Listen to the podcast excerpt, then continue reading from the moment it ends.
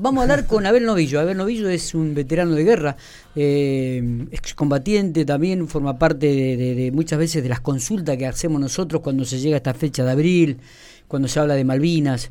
Este, y, la vez pasada tuvimos una charla con él, formó parte de un grupo de, compañeros que vinieron aquí a los estudios, que vos pudiste hacer la nota, Mati. Exactamente. Eh, y que a, pesar de que muchas veces no se conocen, están recorriendo varias localidades de la provincia de La Pampa. ¿Eh? Y también tiene que ver esto, la nota, con esto de que algunos de ellos que venían reclamando la posibilidad de ingresar al SEMPRE como tener obra social, aparentemente han tenido respuestas del gobierno. Pero arrancamos primero con el tema de las recorridas por las localidades. Abel, ¿cómo estamos? Amigo querido, buenos días. Miguel, buenos días. Amigos queridos de la de este, radio y por, supuesto estamos estamos teniendo lo que tenemos todos los años se ha tomado un poco más de trascendencia por el número redondo de 40 años de la gesta de Malvinas pero este siempre se malvinizó. Mira casualmente ayer en una charla hicimos en, un acto muy lindo que se hizo en Rocanero les decía les expresaba que los primeros digamos, lugares donde nos abrieron las puertas fueron, realmente fueron en las escuelas. Porque a nosotros apenas vinimos fue, y nos abrieron las escuelas, bueno, y, y por supuesto los medios periodísticos, porque yo recuerdo cuando vine al Pico, la primera nota que salió en la reforma salió, la tengo al diario todavía ahí, ¿viste? Así que eh, por supuesto, los medios periodísticos para, para saber cómo venía la mano con nosotros. Pero la escuela le decía que nos abrieron las puertas y era una manera de empezar a malvinizar porque no hubo un consenso que una bajada de o lo que sea que digan, bueno, ustedes tienen que salir a la calle así tal cosa. Nosotros era una vorágine de irnos a casa, estar con los parientes, con la familia, volver, volver a venir y, y nadie habló con nadie. Y vos sabés que el veterano siempre habló de lo mismo. De reivindicar, de hablar de la gesta de Malvinas y de, por supuesto, de que se haya un verdadero reconocimiento hacia, en ese momento, todos los que habían quedado y haber fallecido durante el conflicto.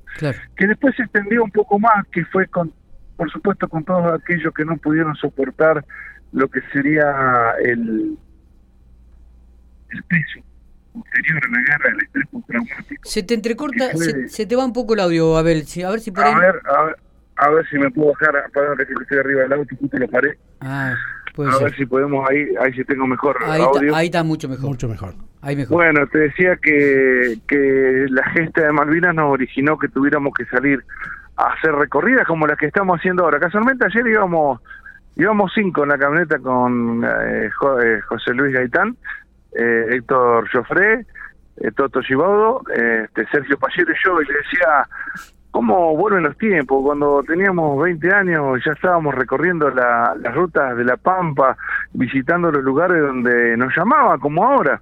Y digo, pasaron 40 años y nos sacamos una foto y tengo fotos de aquella época y digo, qué, qué, qué vida la nuestra, ¿no? De, de una docencia marvinizadora que va rindiendo sus frutos no digamos que es el, el, el, lo, lo, ideal como tendríamos que haber estado, pero tan mal no estamos y hay que ser también un poco agradecidos, porque las cosas mientras se logren en vida están bien logradas, ¿viste? Exactamente, exactamente. Y es un poco lo que hablabas y decías vos recién. Cuando surgió el tema del siempre, que no lo teníamos ni en cuenta, ¿eh? Y somos poquitos los veteranos que no tenemos siempre, pero resulta que justo ese día coincide un montón de cosas. Coincide el aniversario de Pico y coincide que yo lo escucho hablar a, al señor gobernador, a, Silioto, que hablaba del orgullo de los veteranos, porque en definitiva él tiene la misma edad que nosotros, nació en el mismo barrio que yo. Exactamente. Y, y, creo que debe tener 59 años. Exactamente. Y la vivió de la misma manera y creo que él hizo el servicio militar y yo mira, me arriesgo a decir que, que no quedó como voluntario o de reserva, me parece, por un amigo de él que me contó. De todas maneras, eh, eh, yo un poco nervioso lo voy a buscar, que estaba en el coche yéndose, le digo, Sergio, digo, ¿te acordás de mí? Dice, ¿con barbijo? No, me dice. Le saco el barbijo y me dice, oh, Abelito, claro, somos del barrio, y Chacosta los dos, imaginas. Entonces me dice, ¿qué te anda pasando? Y entonces le comenté, mira, tenemos el, PAMI cortado, por favor no nos puedes dar la posibilidad de, de estar en el siempre. Bueno, Y él se asombró que no estuviéramos en el SEMPRE. ¿Cómo que no están en el SEMPRE? Si hay una ley. Sí, hay una ley, pero los que trabajaron para la provincia o el Estado o el municipio, todos tienen el SEMPRE y el PAMI.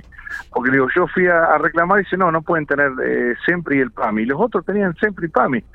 Entonces hay un error en la ley aparentemente de, de, de, de eh, editada o mal hecha o una parte que, que no correspondía, porque nos daba un plazo de dos meses para, para asociarnos al siempre, claro, y que trabajaba en ese momento, tenía una obra social, después ya en la, en la parte privada, ¿no? Sí, sí, sí. Y después nos fuimos jubilando la mayoría y nos quedamos sin obra social. Y resulta que debe haber unos 15, 16, y bueno, dice, bueno, me voy a poner en campaña. Claro, pasó, te imaginas, noviembre, eh, el 11 de noviembre, hasta la fecha y no pasaba nada y uno se va poniendo mal, ¿viste? Porque dice, no te dan bolilla. Bueno, por eso te decía, las cosas a, a, veces llegan en el tiempo que uno no espera, pero terminan llegando. Y ahora Sergio se comprometió ante las cámaras, ante todos, que eh, o elevó el proyecto y para sacar el siempre a los poquitos veteranos que no tenemos obras sociales. Que tenemos el PAMI, pero ¿viste? el PAMI a veces funciona y a veces no nos funciona. Y uno se va poniendo más grande, Miguel. Y cuando uno se va poniendo más grande, los achaques son mayores. Y cuando los achaques son mayores, ya empezamos a recorrer la farmacia. A recorrer y los médicos. Y bueno, y fue un logro, fue un logro y que me lo me pongo contento porque de esa charla que tuve informal eh, en, el aniversario pico con el gobernador surgió todo esto, la posibilidad que, que en definitiva es una decisión de él también, porque si no hay que modificar toda la ley. Claro. Y bueno, y nos encontramos así, como que vamos recorriendo y seguimos dando vueltas y se ha ido a, a, a Telén y se ha ido a, a Relicó, y se ha ido a Winca Renacó, y se ha ido a Rucanelo, como se fue ayer, se fue a Berti, se sigue recorriendo la escuela, ¿cómo sabés? Y esto es una pasión para mí, y perdóname, no te dejo hablar, me, me, pongo medio pasionario con el tema Malvinas. Cuando arrancamos, eh, yo le digo a los muchachos, muchachos, ustedes van a tener que salir a la radio, porque tiene una, una historias muy ricas para contar, muy cosas. Totalmente. Los que tuvieron los que estuvieron en, en, en, en la isla Malvina como Toto Chibodo y Héctor Joffre, los que estuvo como Gaitán, que estuvo eh, en, en el Santísima Trinidad y fue a, la toma de, cuando se tomó las Islas Malvinas, que fue antes del 2 de abril. Eh, la historia de, de Sergio Pallero en el portaaviones, 16 años tenía, 16 años. Entonces, digo, ¿dónde empezamos? Y te llamé a vos, y nos abriste las puertas, y bueno, y ahí empezó y los muchachos, como yo te dije, están felices. Yo le veo las caras, están felices, porque decía, pucha, después de 40 años no sé si le va a ser bien hablar. No, están felices, porque lo empezaron a reconocer, a, escuchar, y empezaron la recorrida. Pero todo pasó ahí, Miguel. Arranco ahí. Nos alegramos mucho. Por eso el agradecimiento, ¿no? No, por favor, y a nosotros, para nosotros es un placer. Vos sabés perfectamente que las puertas de, de Infopico estarán siempre abiertas para los veteranos de guerra, siempre. Este... Por, eso por eso me animé a llamarte para preguntarte si podíamos abrir, pues, nos podías abrir el micrófono para, poder contarnos nuestras historias, ¿viste? Totalmente. Y bueno, y nunca dijiste que no, y al contrario. Eh, fíjate que la nota que, que hicieron ese día fue larguísima.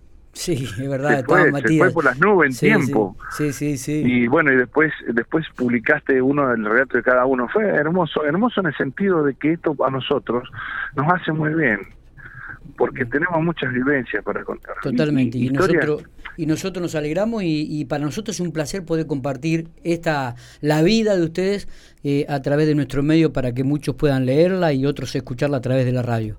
Eh, Vos sabés, Miguel, que hay mucha historia. ¿eh? Hay mucha historia que por ahí van quedando en el apuro de contar tantas cosas. ¿no? Me imagino, pero viste que tenemos tiempo y seguramente lo haremos este, más tranquilo y volveremos a recordar este, esto que vos estás hablando. Cuando vos quieras, tengo la historia del Vasco Megaray cuando nos venimos una semana antes de ser paz. Dale, lo vamos te vamos a ¿Eh? convocar un, te vamos a convocar para que nos las cuente aquí en la radio. Abel, con gusto. Pero tenés que venir acá, eh, a los estudios, no por teléfono. Voy allá. Voy tenés, que venir acá. Eh, allá voy. abrazo grande, Abel. Saludo a todos tus compañeros. Gracias, eh. Gracias como siempre y vos sabés que no se, no, no se trata de tener una deuda con alguien, sino se, se trata a veces de ser agradecido. Por favor. Y bueno, ahora, como te dije, agradecido a la radio y agradecido, bueno, gobernador, ¿por qué no? Porque yo le dije, si no sale, yo voy a salir a los medios, así que no, no, no hicieron nada. Bueno, como era, como, como también hay que ser agradecido porque se movió y hizo las cosas como le pedimos y eso también hay que ser agradecido en la vida. Muchas gracias. Abrazo grande, Abelito. Chao, chao.